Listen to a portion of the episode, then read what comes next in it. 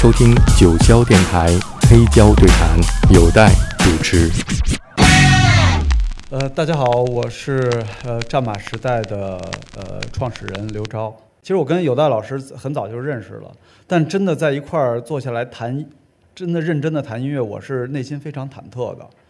呃呃，就我再表表白一次啊，我是觉得就是我听呃有代老师的节目，基本上是我应该是我高高高中的时候呃，就是我的我我我也不是怪你啊。我基本上那时候都逃课听你的，因为下午呃新音乐杂志开始的时候，我记得是下午一点还是是，然后那个时候正好是我的政治课，呃我那一学期的政治课基本上是挂的，然后最后老师还找我谈谈心来着，但是呃我觉得这个其实在那个时候九十年代初期呃。听有代老师的音乐，呃，他有好几期节目，嗯，尤其是我觉得新音乐杂志，我觉得在那个时候对我的影响，甚至是对未来我从事这行的影响，还是呃。很很深远的，所以我刚才你你你你跟我说带几张黑胶的时候，我其实我觉得我带的都是跟你有关系的。嗯，原来我们的想法是因为刘钊他做的是战马时代这个厂牌，而且现在做了越来越成功，是因为做世界音乐这一个音乐类型。那我跟刘钊说，我说我们就这次黑胶对谈以聊世界音乐为主，结果没想到呢，我看哎，你怎么带来的都是摇滚乐？这证明代表了我的宽度。好，好，好，对对，任何音乐都是世界的音乐。是，我觉得就是听音乐，其实早期的时候，我经常是，我觉得那阵上高中、上上大学的时候听音乐，基本上就是戴着耳机，呃，第二天早上的时候还在听，一就是那个一直在转，听了很多。到到其实到后来，我觉得在真的就是干这个做这行业的时候，我就我觉得有的时候我我觉得有一。你可以说它不好，或者也，我觉得对于我来说，现在是一种自由，就是我我在听音乐的时候不那么认真了，啊，我会听的，呃，什么样的场景听什么样的音乐，嗯，但那个时候我听你的节目留下来那个那个痕迹和那个学习那个 长经验的那个那那那个时间给我累积的那个厚度还是在的，是。对，嗯，我那时候听音乐也是，比方说我这一段时间发现了世界音乐。或者是有一个新的什么音乐的形式出现了，然后在节目里介绍。当然，对那时候我的听众来说都非常新鲜，因为那时候没有网络呀。是，那我我我记我记着我。你第一次介绍，但是我觉得那阵儿还不是以世界音乐来介绍。最后我我发现那个人是世界音乐的一个，算是一个发起人。就是我记得早期的时候，Peter Gabriel。对对对对对。然后其实他那个时候他单飞的时候，那些唱片已经非常棒了。是。啊，然后我觉得那个时候我其实对于我更喜欢你介绍的，比如说一些摇滚乐，嗯，一些 punk，一些我就是我更喜欢这样。但是到后来，我觉得是慢慢的在转变。对，在九十年代的时候，我特别喜欢 Peter Gabriel，他为电影《基督最后的诱惑》做的那个原声音乐，因为那边有很多非洲的音乐的元素。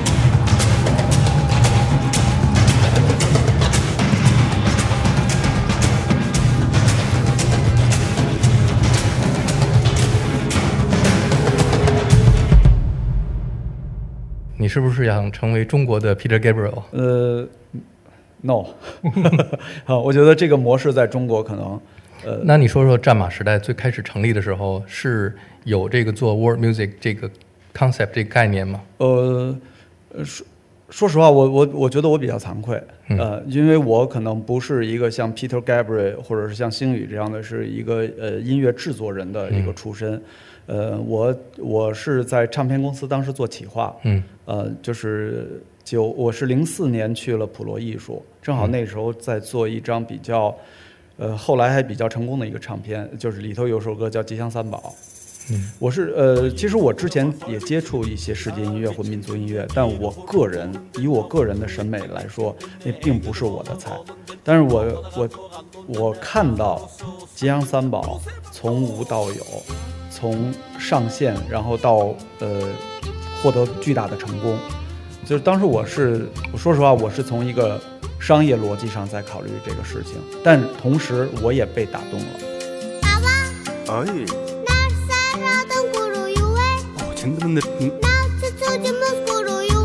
我的的。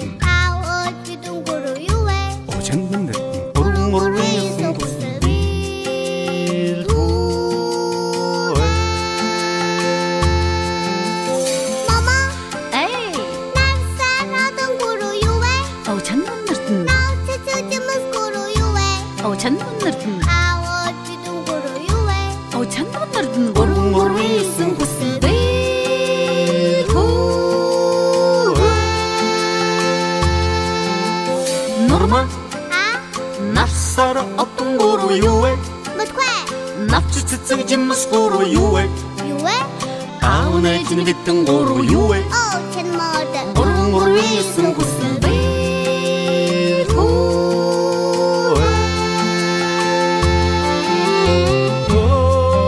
然后也我我也感谢我当时的老板给我一个契机，当时他也在正好公司普罗艺术引进了一本杂志，就是留声机杂志啊，我们做它中文版， 呃，撑了五年嘛，然后最后实在做不下去了。就是在这五年里，我的我是他的世界音乐的栏目的呃这个撰稿人，嗯啊，所以在那个阶段，在那四五年的时间内，我我大概听了，呃，应该当时最新发行的各个唱片公司的这种世界音乐，我觉得那个时候对我的影响还是很大的。嗯我又我又我又有一个这样的前置的对于民族音乐的商业的一个动机，嗯然后我再加上我觉得这个文化的浸淫，我觉得我觉得可以试一下。然后我从云南那个做 NGO 回来之后，我呃我我做哈雅呃，然后做了两年，我大概一二年成立了战马时代。我当时的一个方向就是说，我希望是来把民族民间的音乐，然后用一个新的声音，其实世界世界音乐的概念来做出来。当然，它的它的一个一个目标是把这样的音乐，把这样的音乐人推出去。对，当时我我是一个这样的想法，所以做了战马时代。嗯啊，对，刚开始是，呃，呃本来是从蒙古音乐起来，但是我是觉得其实也这个想法或者这种模式不仅仅的能放在蒙古音乐身上，我们也可以放在其他的嗯这种少数民族啊。现在就已经成功的从蒙古到新疆了。对，对，从呃对从对对，我觉得这个其实，在做的过程中也不仅不能是，我就是刚开始还蛮主观的，有的时候就拍着脑袋来，喜欢就做，不喜欢我就不做。嗯但其实在，呃在做的过程中，发现其实这个事情是有它的经济规律的，嗯就包括其实是 Peter Gabriel，我是非常非常，我觉得可以用崇拜。嗯我是觉得他做的这个事情前无古人，非常酷，因为他做流行音乐的时候，他已经是一个最高点了。对，啊，然后他做这个世界音乐，他又是一个呃 leader，我觉得这个是非常酷的一件事。但我觉得那样的模式，我觉得在中国可能实现不了。嗯就我们的整个的一个一个呃文化环境嗯和世在世界之中的一个文化的一个身份是不太一样的。嗯做着做着就发现，其实这个这需要一点点的来做。我跟有代老师的这个谈话让我热血沸腾，我觉得放放一首我呃很喜欢的探戈音乐家皮亚佐拉的一首作品，我们就俗一点放一首呃自由探戈吧。给我讲讲这张唱片是在哪儿买的？这张唱片好像是我在一九年去法国，嗯。呃，去参加那个 trance 那个音乐节，嗯。呃，然后在在好像在一个他们那个举办音乐节的一个小小城的一个，我们刚参加一个从教堂里出来，然后看正好看有个二手唱片店，嗯。进去了就发现买了一张这个，还买了一张那个 Nirvana 的 Nevermind 的，对，那我们来听这一首皮亚佐拉的自由《tango，自由探戈》，在法国买的。一九七四年录嗯这个录音。我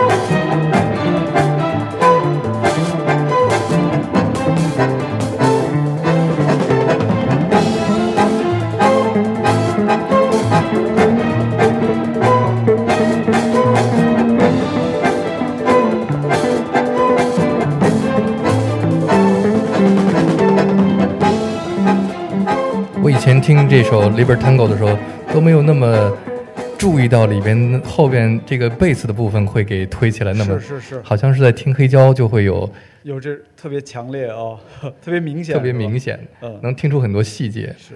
那这张是一九七四年在意大利录的，对吧？对，在意大利，对，对。我们看到封面，这个就是他演奏的，这叫班多尼奥。班对班多纽，班多尼奥对对，其实意大利有很多在南部的小城，叫六角琴是吧？那种是是嗯，对，很多。像玩具一样。你去过南美吗？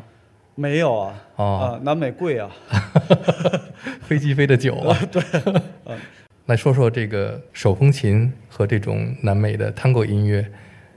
呃，我觉得其实呃，就是我们在说世界音乐的时候，其实我我觉得就是别被世界音乐这个这个名字框住。你说皮亚佐拉，他其实我觉得，我觉得有的时候世界音乐它是一个它是一个一一种革命。在皮亚佐拉呃他出现之前，其实探戈是完全的一个地下。嗯，民间的这样的一种形式，其实很多人他并没有变成一个真正的阿根廷的一个文化符号。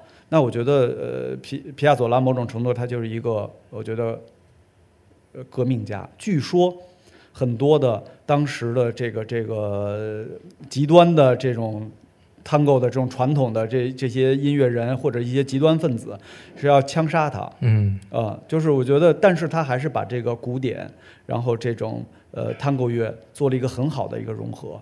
我觉得这个这个融合其实是某种程度上，呃，可以让这种形式变成一种大众可以接受的这种聆听形式，被世界接受了。是，还有一个最重要的是，在于他自己的创作。嗯对，那这张黑胶是在哪儿买的？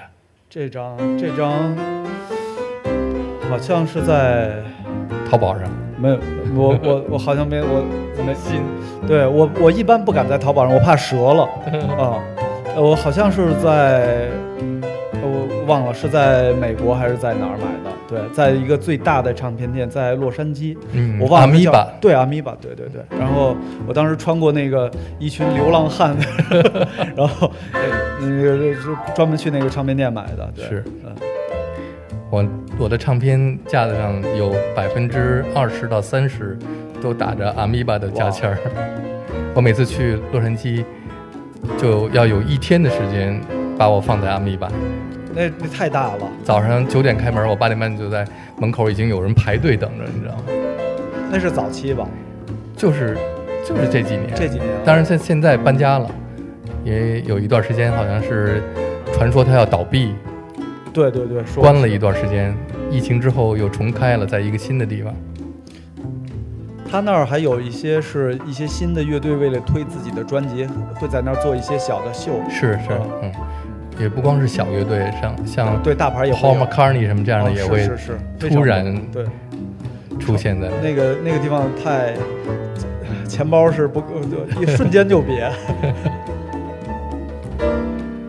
哦，这是一个，这是他的那个钢琴曲。嗯，我觉得这这张唱片就是您您说吧，啊，呃，你你说你说，我嗯 我觉得这个就包括我觉得维姆文德斯这个这个电影《Recruiter》的这个就是在在这里面，我觉得因为这张唱片我变成了 Recruiter 的一个深度的发烧友了。其实，在这，哎，我想想，那个德州巴黎那个是是 Recorder 做的音乐，对，是在这之前吧？在这之前，对，啊，对，我觉得当时那个太八十年代对那个滑棒吉他，是，嗯，然后最后呃这张也是他做的，所以我是觉得其实把我的有很多的那种限制打开了。嗯一个呃蓝调的吉他的一个演奏家，一个嗯电影的一个音乐制作人，又去做这样的唱片，我觉得嗯非常酷。就包括最后听到，就是我们做横哈图的时候，横哈图其实跟 Frank Zappa，然后他们有很多的这样的合作。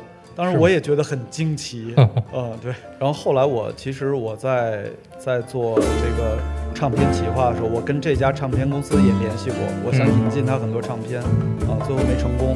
嗯，World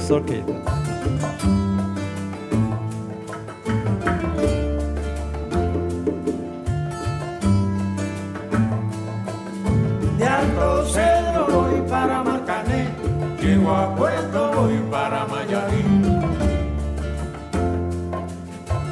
电影一开始出现这首歌的时候，眼泪都快流下来了。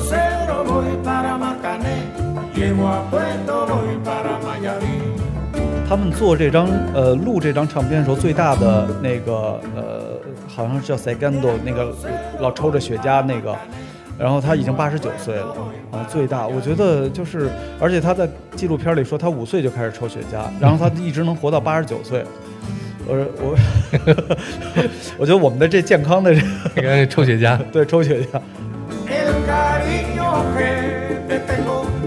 但我觉得好像是音乐的作用更大一些。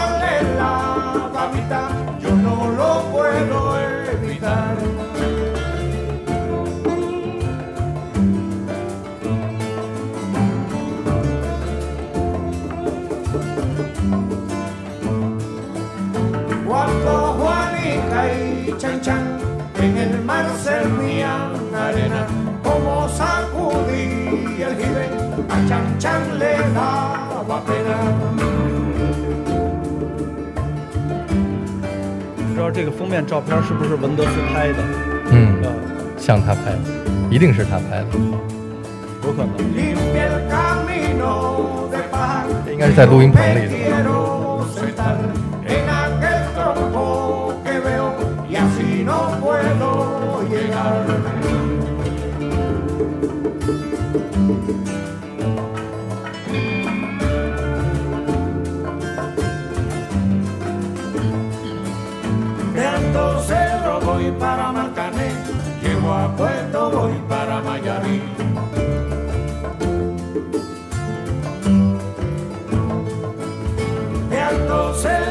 Alto 这歌的是那个叫叫 Abraham，好像是伊布拉，嗯好像是他当时是七十多岁。是我记得那个电影里头拍他的老婆是他的三倍啊、巨巨大那个，但是他们很幸福，对，啊。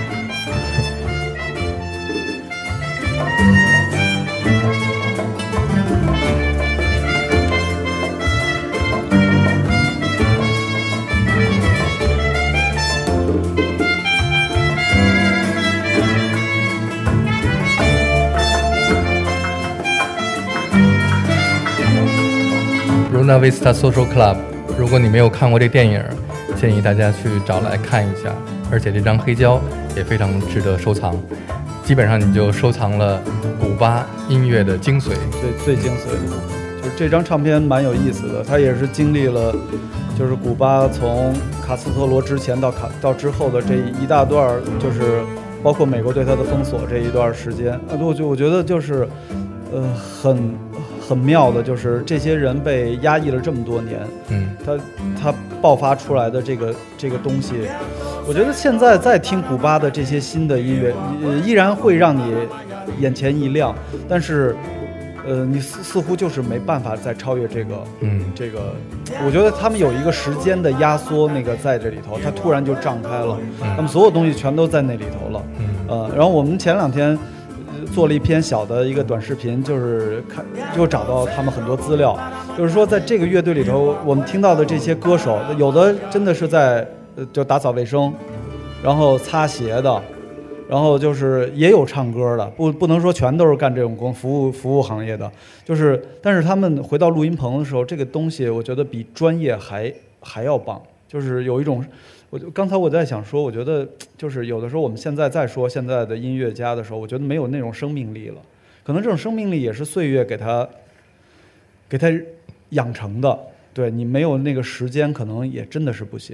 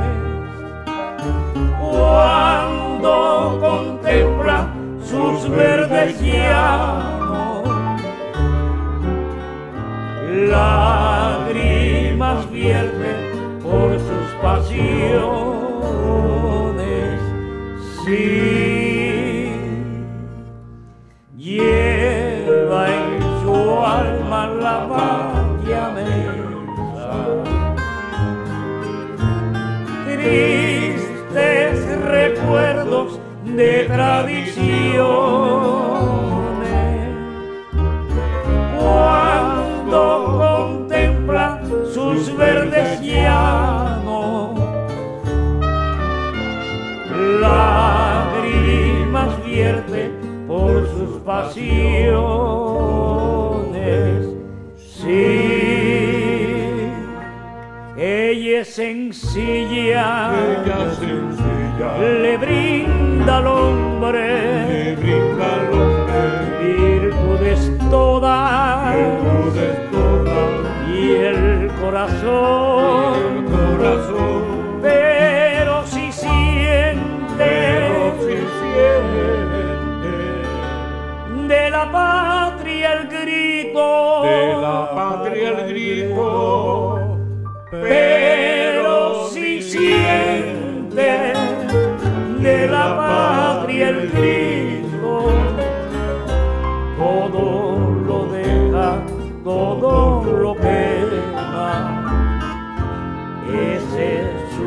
Su religión. Ese es su lema.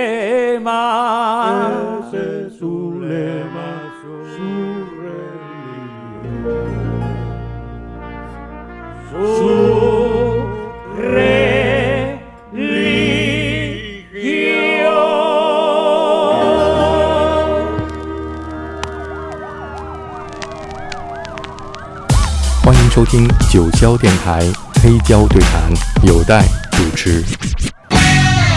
Next，还有吗？还 对啊你带了那么多黑胶，那我拿出来这张了，嗯。那我稍微介绍一下。嗯。我觉得可能很多，呃，这个我觉得观众可能不知道，Inkshirts，嗯呃，Innexus。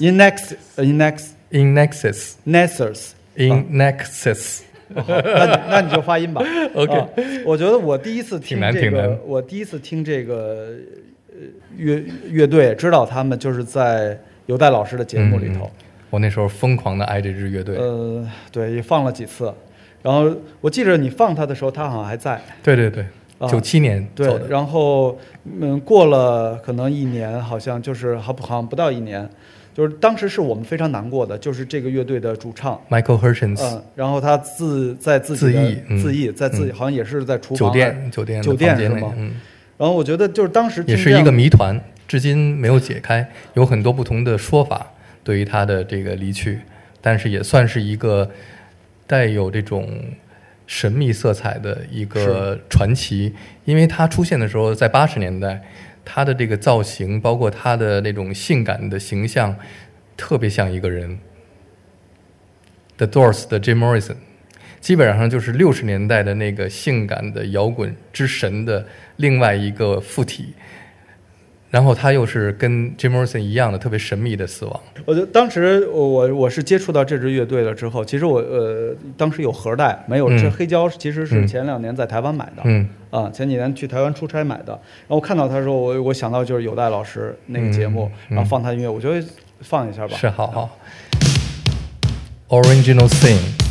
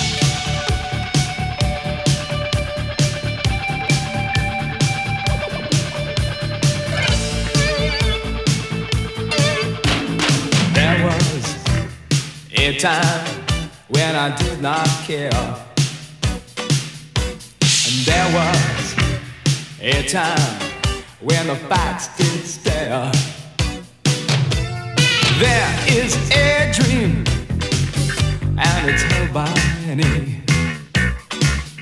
Well, I'm sure you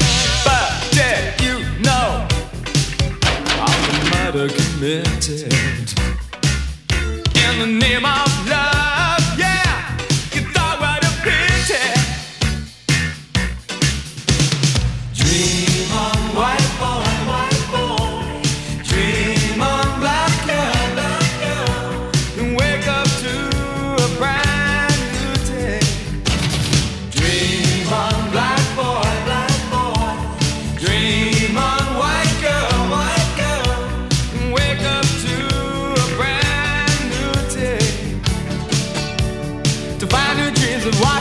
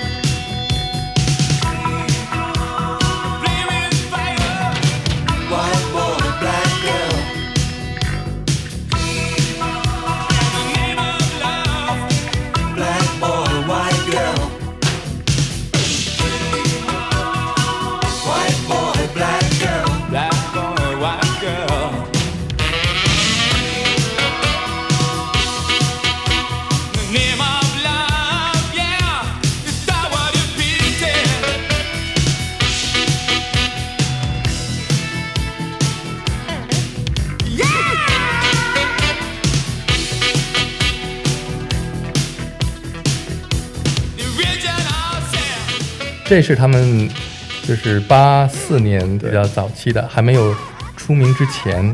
但是这张专辑他们已经跟一个特别有名的制作人 Nile Rodgers 合作，才让他们这么出名的。就是 Nile Rodgers 是 Chic 乐队的吉他手，后来和像 Duran Duran、David Bowie 是合作对，做制作人，就是特别成功。风格有点那个那种 New Wave New 有点对 Wave，New 但 Wave 是又偏流行。我觉得澳大利亚，呃澳大利亚的乐队的这个风格真的是，就他们的水准是非常高的，但不知道他是澳大利亚是墨尔本还是悉尼的，悉尼，是悉尼啊。我第一次听见 Dead Can Dance 是在北京的马克西姆餐厅。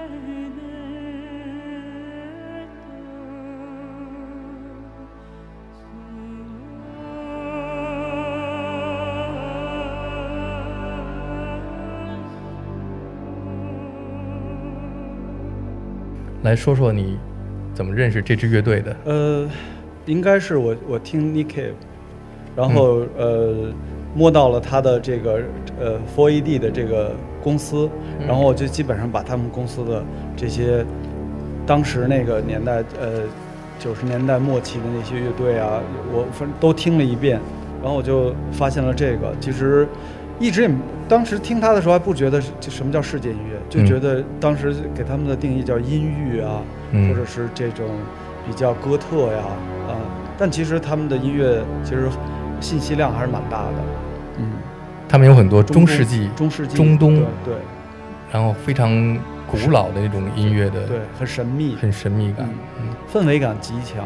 对，跟今天下午我们在我在单位给他们放了一下，同事说哇，这太像沙丘的那种感觉了，就它的那种氛围营造非常神。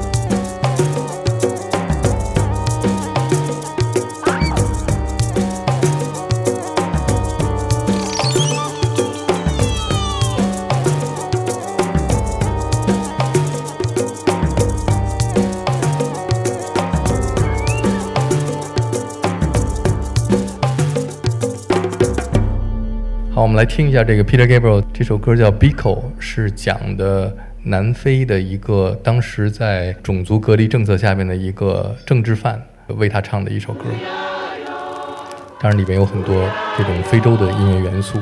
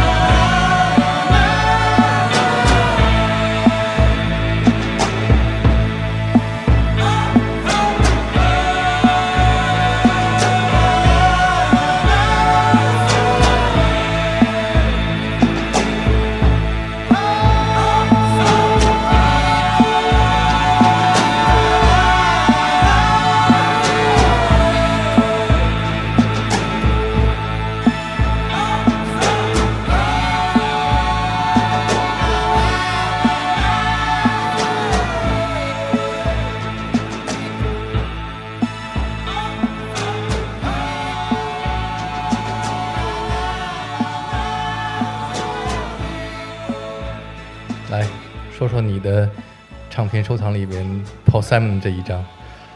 你拿的这一张 Paul Simon 的专辑，如果是去荒岛只能带一张唱片的话，我就带这张。不管是 Paul Simon 本人，还是在整个的流行音乐史上，这张专辑都是被人忽略的。然而，它就对我有着特殊的意义。